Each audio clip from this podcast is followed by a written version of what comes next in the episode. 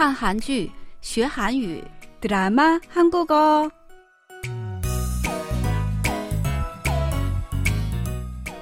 亲爱的听众朋友们，大家好！看韩剧学韩语，我是郭素罗。여러분안녕하세요。 드라마 한국어 시간， 저는 곽소라입니다。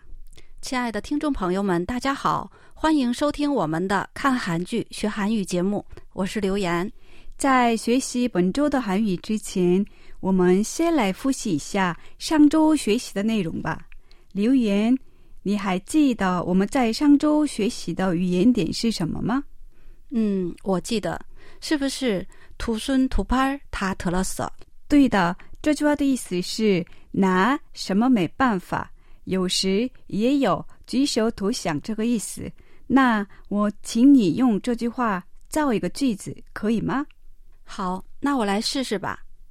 技术估计比얼마나센지투순투팔다털었어。 这样说可以吗？你用的就很正确。好，那么接下来就让我们一起来听听本周要学习的内容吧。 어떻게 삼형제가 동시에 여자가 생기냐? 어? 근데 형님 나한테 아무 얘기도 안 해준다? 내가 옆구리 쿡 찔러야 겨우 얘기해 준다니까? 뭘 그런 걸 알라고 그러냐? 나는 현재 여자친구 봤어. 봐, 봤어? 근데 왜 얘기 안 했어? 아무튼 쓸데없이 그런 데는 입이 무거워. 우리 카페 데리고 왔어. 현재가 많이 좋아하는 것 같아. 입이 무거워. 입이 무거워. 입이 무거워. 刚才大家听到的是电视剧中的一个片段。本周 我们要学习的韩语是“입이무거워”。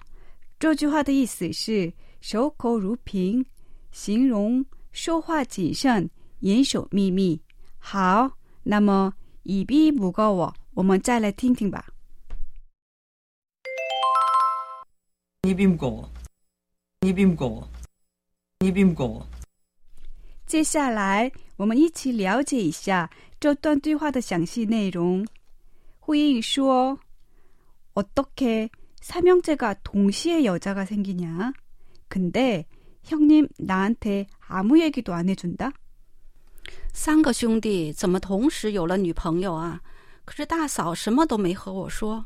내가 옆구리 쿡 찔러야 겨우 얘기해준다니까? 我在旁边一直诱导他，好不容易才告诉了我。 완리说: 뭐 그런 걸 알려 그러냐? 난 현재 여자친구 봤어. 你为什么想知道这些？我见过现在的女朋友了。 후잉 说: 봤어? 근데 왜 얘기 안 했어? 아무튼 쓸데없이 그런 데는 입이 무거워.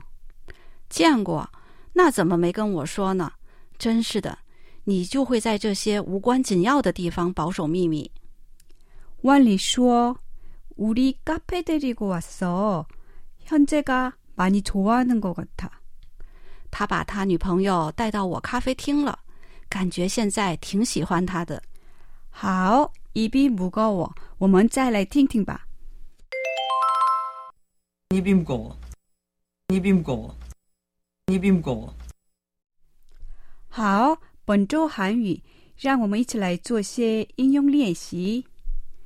걱정하지 마， 나 입 무거운 거 너도 잘 알잖아. 걱정하지 마. 나 입 무거운 거 너도 잘 알잖아. 不用担心，你也知道我嘴比较严。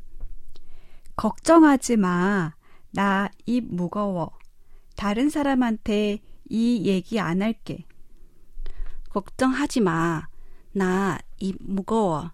다른 사람한테 이 얘기 안 할게. 不用担心，我嘴严，我是不会告诉别人这件事情的。 걔는 입이 너무 무거워서 때론 답답해. 걔는 입이 너무 무거워서 때론 답답해.